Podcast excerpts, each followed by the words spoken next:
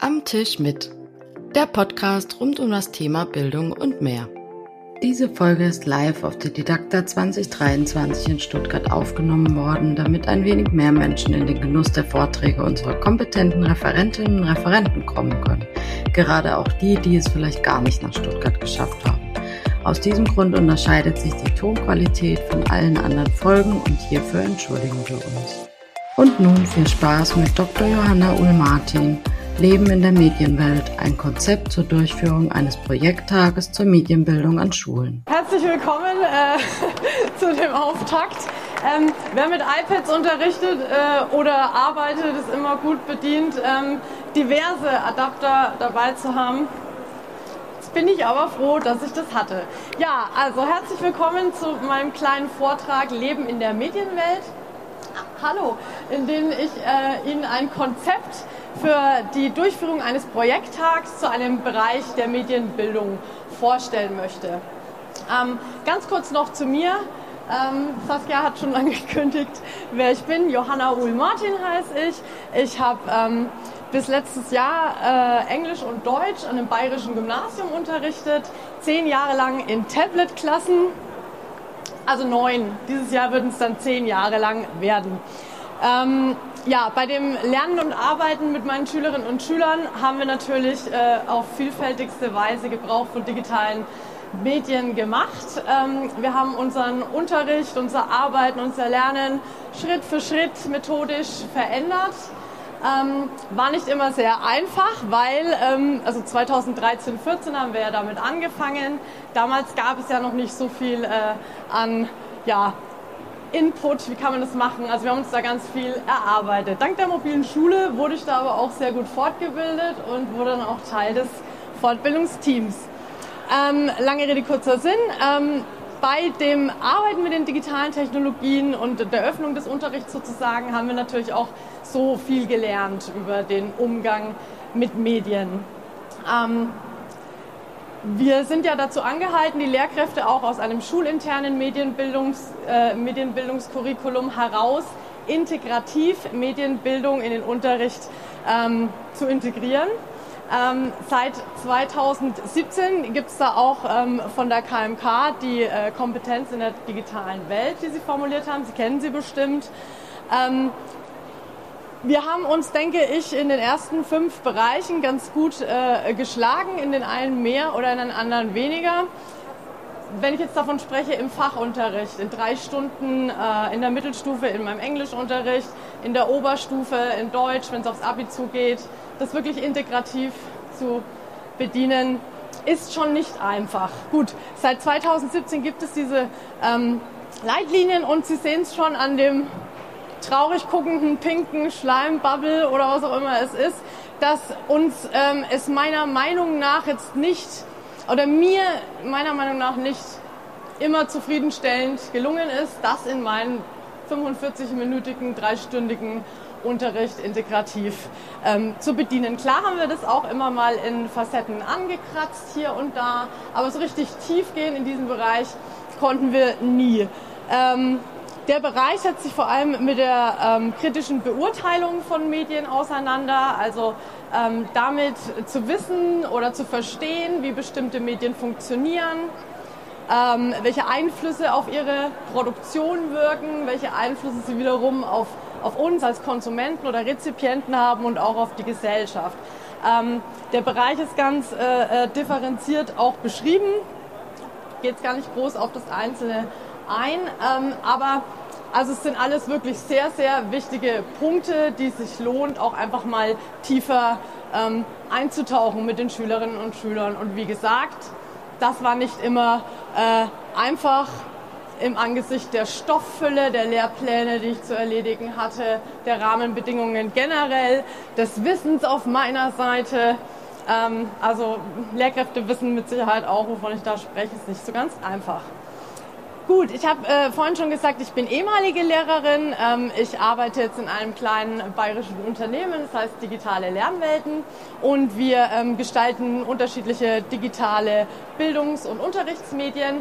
Und unter anderem haben wir da zuletzt ein ähm, ja, projektbezogene Workshops gestaltet zur Demokratiebildung und auch zur Medienbildung.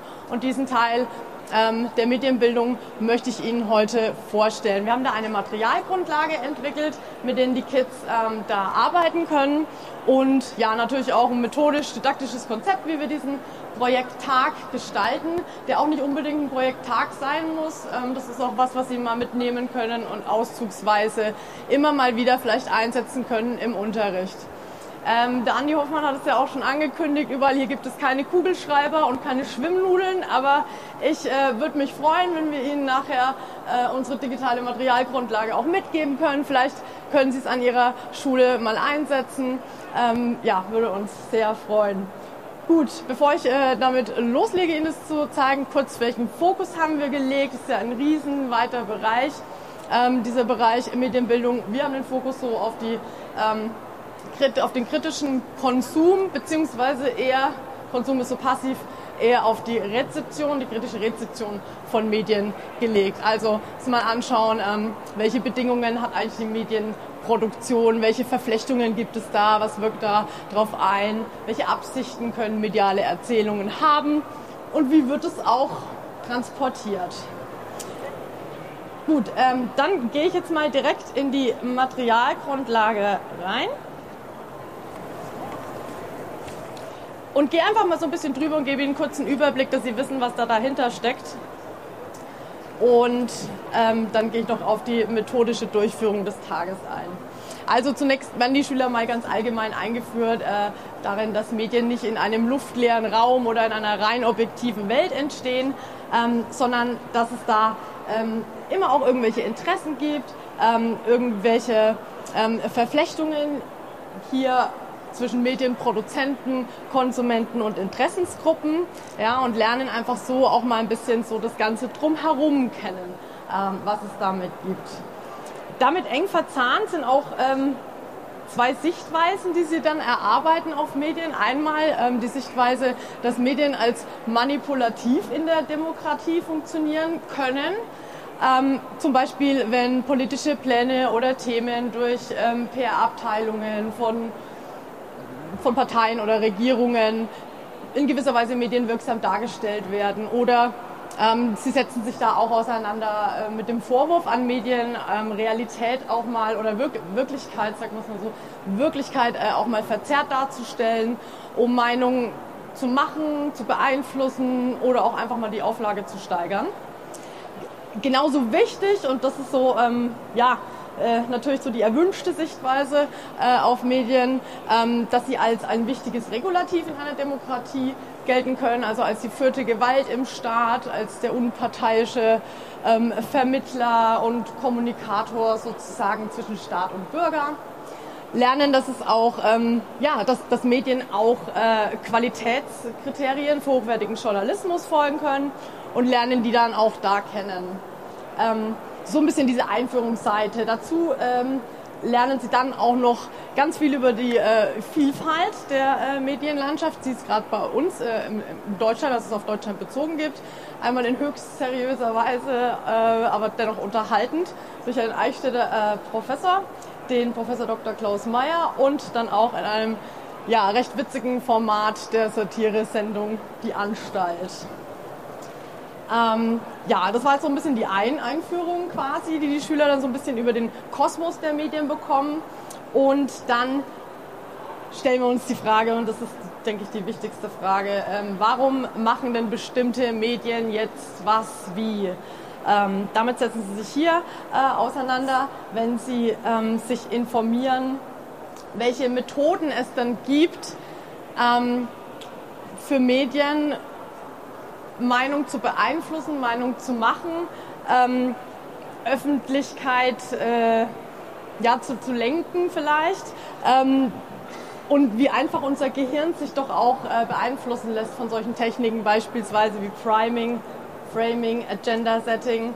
Da haben wir ähm, von einem ganz tollen YouTube-Kanal ähm, Ultralativ ähm, Videos zu diesen Themen eingebettet, sodass die Kids auch gleich gute Kanäle auf ihren Kanälen, die sie ja selbst nutzen, wenn sie sich über Dinge informieren, also auf YouTube kennenlernen, ähm, wo sie selbst sozusagen informell Medienbildung auch betreiben können, wenn sie das möchten. Genau, also und diese Prinzipien werden so ein bisschen eingeführt, lernen kennen, was bedeutet das überhaupt, wie funktioniert das Ganze.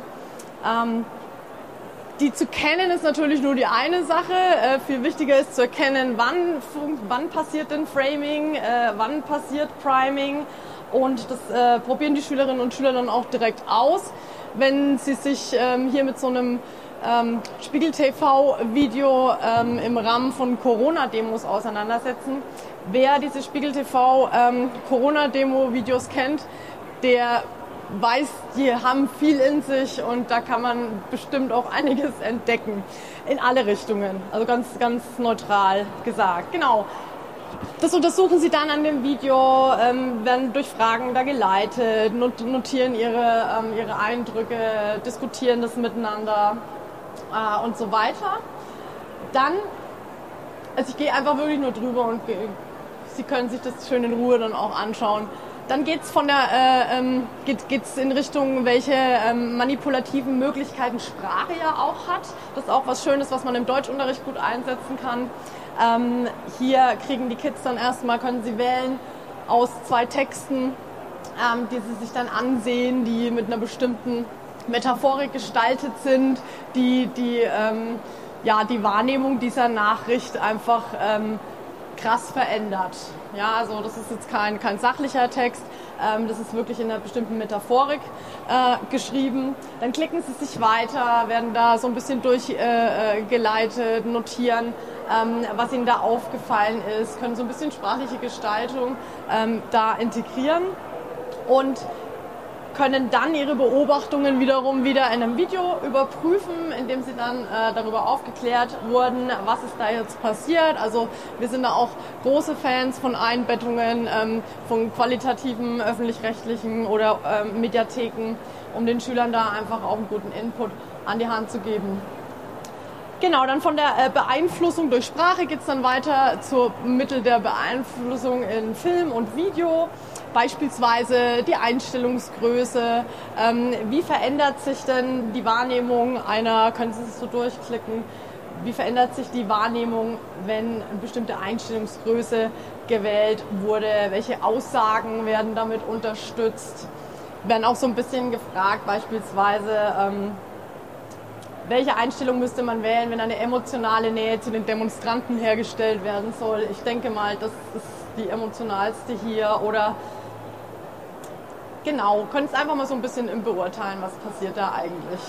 Ähm, auch wie wirken sich Ton und Musik äh, aus auf die Darstellung. Ich hoffe, wir haben jetzt Ton. Ich hoffe, dass es nicht zu laut ist. Ich mache es jetzt einfach mal an, gucken, was kommt.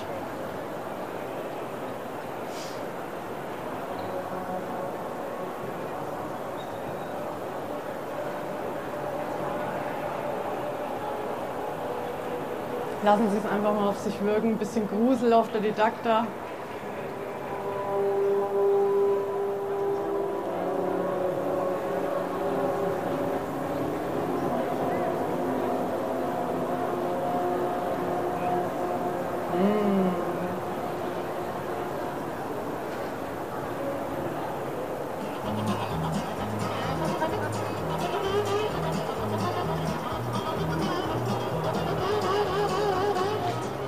Weiß nicht, ob es Ihnen genauso geht wie mir, aber bei mir wirkt es komplett total. Für mich ist das irgendwie vielleicht total witzig. Genau, äh, ich halte es mal an an der Stelle. Ähm, genau, wir schauen uns an unterschiedliche Kamerapositionen und so weiter. Und ähm, gucken uns auch an, wie, wie kann denn ein Bild inszeniert werden oder wie können bestimmte Szenen inszeniert werden, damit sie in bestimmter Art und Weise wirken oder wie, wie sieht die gleiche Szene aus, wenn man sie äh, einfach nur so ein bisschen anders gestaltet. Ja? Wie wirkt äh, Licht, wie wirken äh, ja, Lichtverhältnisse generell, wie wirkt die Inszenierung. Ähm, Gibt es ein paar Szenen, mit denen die Schüler ein bisschen ausprobieren können. Genau, ja, und ein super wichtiger Bereich ähm, weg von diesen subtilen Methoden, die Sie jetzt hier am Anfang kennengelernt haben, hin wirklich zur bewussten äh, Manipula Manipulation im Bereich Fake News, Bildmanipulation. Hier können die Schülerinnen und Schüler ein bisschen was lernen, auch über die Geschichte äh, der Bildmanipulation äh, von ganz früher bis zu heute, bis zu Deepfakes. Und ja, ähm, da die sozialen Medien natürlich vor allem auch der Ort sind, an dem ähm, Fake News äh, besonders rasant verbreitet werden, muss man sich da natürlich auch noch speziell drauf konzentrieren und sich fragen, warum ist das denn eigentlich so? Also warum verbreiten sich gerade Fake News in sozialen Medien so? Ähm, das ist einfach mal nur so ein bisschen äh, als, als Überblick. Sie können da dann gerne tiefer reingehen. Ähm, am Ende kriegen die Kids noch äh, einen kleinen Guide, wie kann ich Fake News erkennen, ähm, eine Checkliste dazu, ähm, dass sie da einfach noch abschließen. Mit, ja, mit auch den Medien, die in ihrem Alltag eine sehr große Rolle spielen. Ähm, wir haben als, äh, als zweites äh, oder als Zusatzkapitel äh, aufgrund der Aktualität hier auch noch ein Kapitel zu Propaganda im Krieg gemacht. Ähm, da gehe ich jetzt nicht speziell im Detail drauf ein, aber das vielleicht auch noch ähm, als, als, ähm, als Hinweis dazu, auch wenn ich es jetzt hier gerade nicht vorstelle, wie ähm, werden denn Medien bewusst eingesetzt ähm, in Kriegszeiten von, von, von allen Parteien eigentlich, ähm, um da in bestimmter Art und Weise auch Propaganda zu betreiben. Gut, ich denke, das reicht äh, einfach, um mal einen groben Überblick über unsere Materialgrundlage zu geben. Und jetzt stelle ich Ihnen noch vor, wie wir den Tag gestaltet haben. Und zwar sind wir da ähm, von der Methodik her dem Prinzip des Prosumes gefolgt. Also ähm, das war auch immer so ein bisschen mein Unterrichtsprinzip generell in der Schule beim Arbeiten. Ähm, Prosume, der Name, der sagt es schon, das ist so eine Verknüpfung zwischen ähm, produktiven Aktivitäten, die die Kinder machen ähm, und ähm, konsumierenden Aktivitäten. Also eh, ich bin eher der Fan von rezeptiven Aktivitäten, weil Konsum finde ich immer so ein bisschen passiv. Also ähm, das spiegelt sich hier auch in diesen Phasen wieder. Natürlich ist aufgrund der Materialgrundlage müssen die Kids sich am Anfang erstmal ein bisschen äh, mit den Inhalten auseinandersetzen, rezipieren die. Da haben wir in kleinen Gruppen auch Interessen geleitet, Schwerpunkte legen lassen und dann haben sie sich erst einmal wirklich in Ruhe und intensiv und ausgiebig mit der Materialgrundlage befasst, haben für sich entschieden, welche Schwerpunkte inhaltlich legen sie und ähm, ähm, wie möchten Sie das Ganze aufbereiten, dann später für eine zweite Phase?